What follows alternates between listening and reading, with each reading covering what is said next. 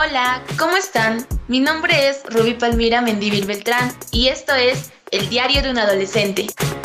Un podcast de ADI, Adolescentes Defendiendo la Igualdad, de Quispicanchi para el Perú, desde la plataforma Ideario.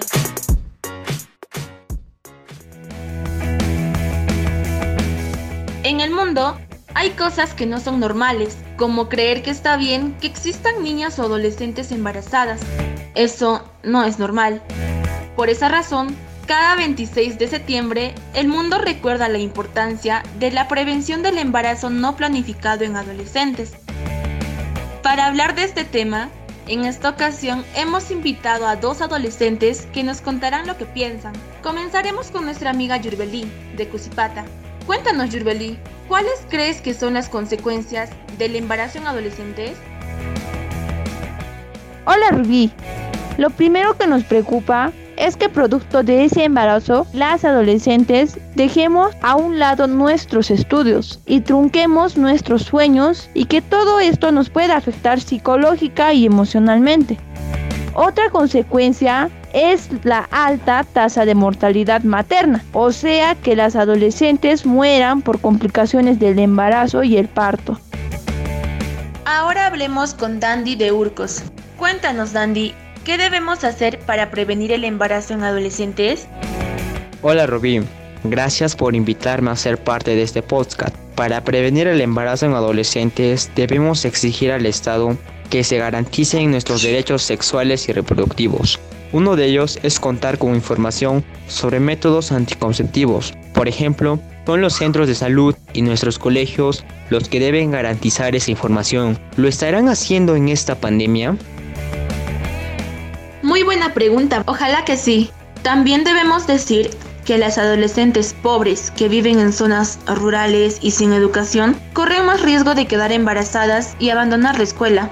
Así que ya saben, nuestras autoridades tienen un arduo trabajo para garantizar nuestros derechos. Desde ADI, Adolescentes Defendiendo la Igualdad, queremos decirte que tienes todo el derecho de disfrutar tu sexualidad responsablemente esto implica que uses métodos anticonceptivos para protegerte, no solo de embarazos no deseados, sino para evitar el contagio de enfermedades de transmisión sexual. Y si eres víctima de violencia sexual, puedes acudir a la psicóloga de tu institución educativa, al centro de salud de tu distrito o hablar con la persona que más confías y contarle lo que te pasa. También puedes llamar a la línea 100 desde tu celular o acudir al centro de emergencia mujer de tu localidad. Agradecemos a Yurbeli y Dandy del colectivo ADI por participar de esta edición.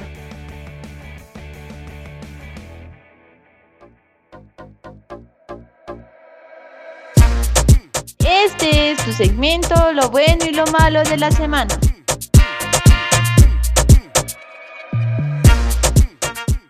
Arranquemos por lo malo. Lo malo fue enterarnos que en la región del Cusco ya pasamos la cifra de mil fallecidos producto del COVID-19. Ya saben, no descuidemos nuestros cuidados, lavémonos la mano con agua y jabón y usemos bien nuestras mascarillas. Ahora vamos con lo bueno. El 23 de septiembre se recordó el Día del Estudiante. Fue una oportunidad para encontrarnos virtualmente con todos nuestros amigos y amigas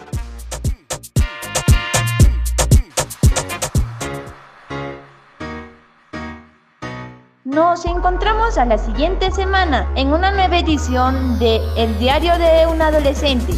No te olvides de compartir este podcast y seguir defendiendo tus derechos y soñar con un futuro mejor.